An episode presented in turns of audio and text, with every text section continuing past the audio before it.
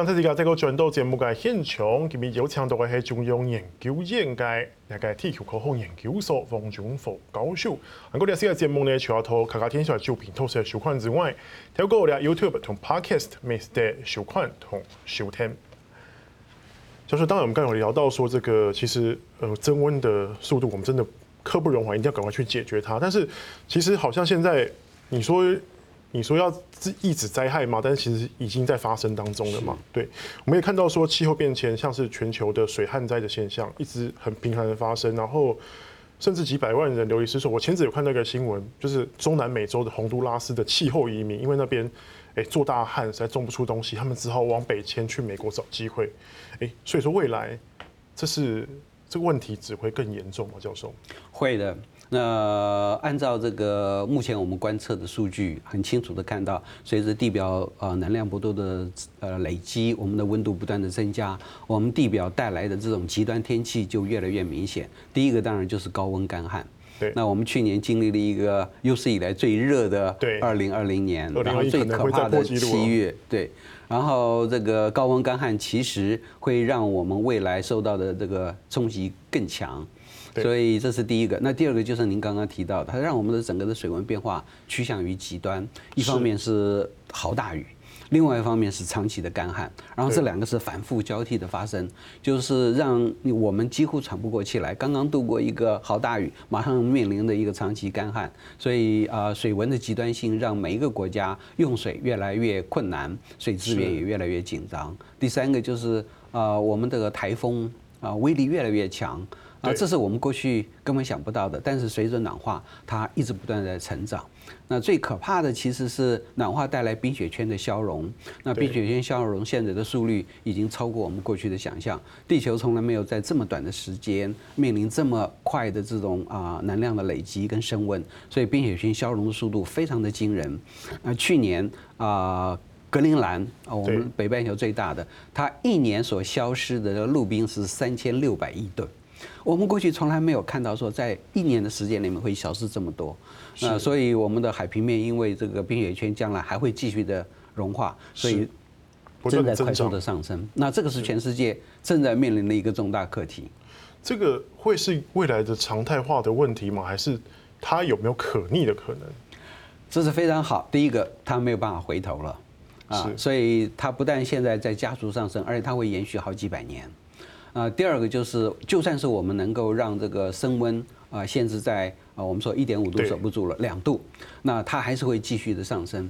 如果说是在两度的门槛的话，它上升的幅度大概在啊全球大概在一一公尺到一点五公尺啊。如果说是更不好的话，就更惨了。所以全世界面临的这种啊海平面上升的压力是越来越大。啊，我们只能够说让它上升的慢一点，但是不能够让它不上升。就好，我们一个人老一样，你不能让一个人不老，你可以让他老得慢一点，延缓他的老化。是，老师这样子哈，因为你刚刚有提到说海平面上升问题，这可能是未来台湾要去面对问题。但是当下台湾现在正在发生，就是你刚刚讲的这个水温的频繁的极端化的问题。那包括说像今年的台湾的整个大旱呐，包括哎。雨季可能变得很集中，台风又不进来，老师这些其实也都跟气候变迁是有关系的啊，真的是，因为我们台湾是最明显的气候变迁，其实让全球的水温都有极端性的发展，只是有些地方它是啊这个大雨特别明显，有些地方干旱特别严重，我们台湾是两个都有。我们又有大雨，又有干旱。你像不管是莫拉克，不管是纳利，不管是十年前的事了，是它带来的雨量都是我们过去从来没有观测过的。我们叫做那是就等于是灾难级一样。可是雨一过去以后，马上就是长期的干旱。我们从一九五零年一直到现在，我们台湾已经经历大大小小不同的干旱有六次。对，呃，首先从一九六零年到一九八零年，中间还有二十年的这种间隔。可是从一九八零年以后，我们就是十年十年。一九八零、一九九零、两千、两千，可能只会缩短它发生频率了啊！它越来越快，而且越来越越夸张。我们说它越来越强。像这一次，这一次我们正在经历的这个干旱，它的雨量的低啊，就是已经开始急追我们上一次在一九六零年代那一次的大干旱。那次我们全岛的降雨量都比较低。那这次只有在中南部，可是中南部带来的这种旱情啊，让我们吃足了苦头。所以这种情况随着未来暖化还会啊更强，然后更频繁的去发生。是，那我们有没有解决的方案呢？现在的政府，包括说民间可以做的。啊，是有的。那第一个就当然就是你要减低这种旱涝带来水资源运用的困难，所以让我们的用水不会有这个不足，然后影响到我们产业的生产。那所以台湾的水资源啊，面对这种情况，它其实啊必须赶快的做一些因应。那最重要的因应，第一个就是把我们的降雨尽量的留下来。我们现在台湾一年大概有九百亿吨的降雨，可是我们只能够运用大概其中的百分之十五，那其他的啊。对，其他的都都不是流掉了，就是蒸发了，就是入渗了。所以我们的饮用量，就像您说的，我们其实是啊偏低，我们还是靠了这么多大大小小的水库，把这个水尽量留下来，才能够啊达到百分之十五。要能够留下多少才算正常呢？哎，我们现在一年我们台湾的用水量大概是在一百七十到一百八十亿吨。对啊，但是我们现在地表水的饮用量大概只有一百二十亿吨，我们是靠抽地下水来满足我们水资源的不够。那地下水因为超限，所以它也这个啊，这个让地下水产生危机，所以一定要想办法把地表水它的饮用量升高。是啊，我们最高的时候一年可以饮用一百五十亿吨，现在已经降到只有一百二十亿吨了。所以尽量我们要把这个雨水留下来。那第一个，那呃水利署它的方案就是加盖水库。啊，等于多多的储满。第二，它利用的河流的浮流水啊，这都是可以这个增加我们的饮用量。可是我觉得另外一个最好的方式，也就是现在我们可以做的，就是都市水库，我们叫做都市海绵化，就是把整个水库，你不是放在山区，而是放在我们自己的家，我们的都市的道路下面。哦，我们现在道路都是不透水的，是啊，水水到水来了以后就到排水沟，进入我们下水道就排到海里面，所以我们的径流量特别的强。可是如果我们把我们的道路都变成透水性的，然后像可以排水的铺面吗？这种对，它是透水的铺面。啊，就是水直接进入到我们啊道路的下面，然后下面其实是一个储水的空间。这储水空间其实非常的可观。我们啊曾经做过估计，就算这储水空间只有一公尺，我们的六都通通这样子，主要的道路就这样铺的话，我们的储水空间就有六亿吨，就等于你 加盖了一个增温水库。可是增温水库不是在山区，它是在每个都市。每个都会区的平均大概都有一亿吨，然后它是不断的，你只要下雨它就储满了。对，然后它可以不断的周转使用。这样不怕会溢出来吗？第一个不会，第二个就是它溢出来，它其实就是在我们都市的这个排水系统的呃承纳的范围里面，所以它会减缓我们淹水的危机，然后它可以帮助我们抵抗旱灾。更重要的是，一个都会区如果有丰沛的水资源，它可以带来降温的效果，对于我们这个。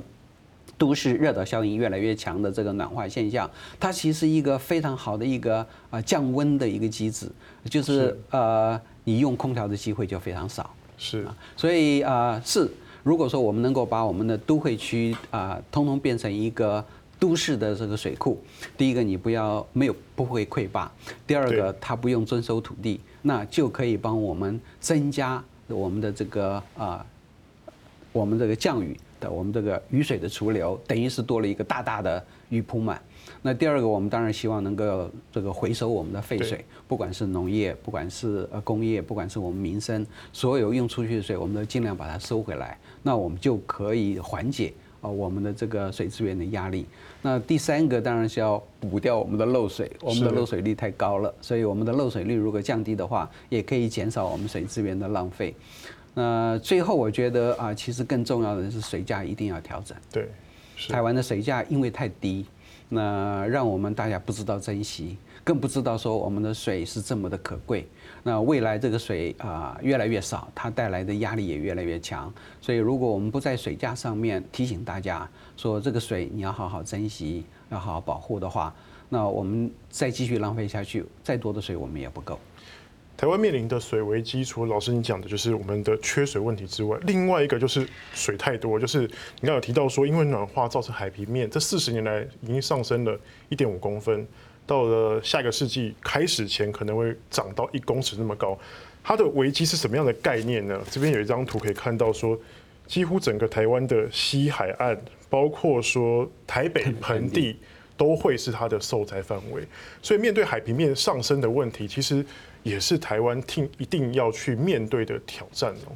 是，呃，过去我们不需要呃考虑这个问题，因为过去几千年来，我们的海平面都非常的稳定。啊，它不会那个急速的升高。可是自从暖化以后，二十世纪我们就可以看到海平面就不断的上升。那您刚刚提到呢，我们说整个二十世纪全球的海平面就上升了二十公分，啊，只是呃它的幅度还算是温和，所以我们还不感受到它的压力。可是在这个世纪，我们估计最少一公尺以上。啊，从一九九三年，我们有这个人造卫星，可以很精准的去看全球的海平面。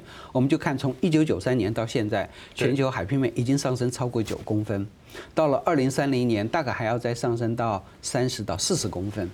那到了这个世纪末，就是一公尺以上。所以海平面上升是我们现在一定要去面对的重大课题。啊，在前年。有一个科学组织叫做 Climate Central，就中央气候，他把全世界的数字地形图啊，请这个学者专家把它做了一次重大修正，几乎提升了十倍的它的这个解析解析度啊。是。所以利用那个解析度高的数字地形图，它就。预估在二零五零年的时候，如果全球的海平面上升啊，会到了三十到四十公分，那哪些地方就会被淹没？那他把这个地形图就很大方的公开在网络上，让大家都可以去看。那我就我们就看到台湾，那台湾在二零五零年我们会受到的影响其实非常的严重。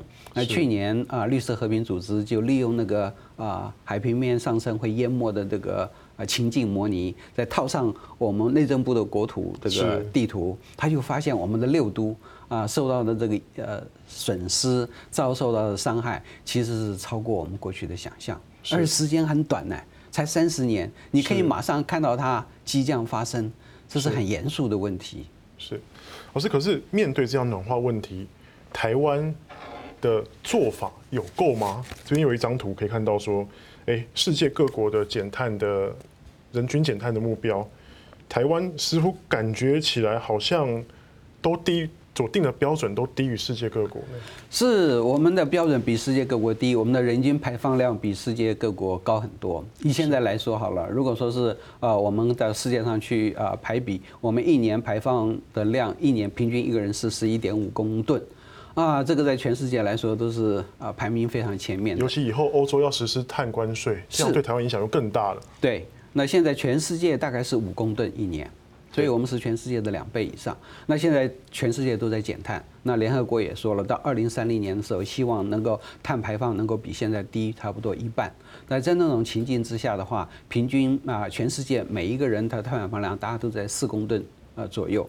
对。可是我们依照我们的现在的温室气体减量法，我们国家的减碳目标到了二零三零年，平均我们一个人啊，每一年排放出去的这个碳大概还在九公吨之间。是。啊，就是世界的两倍。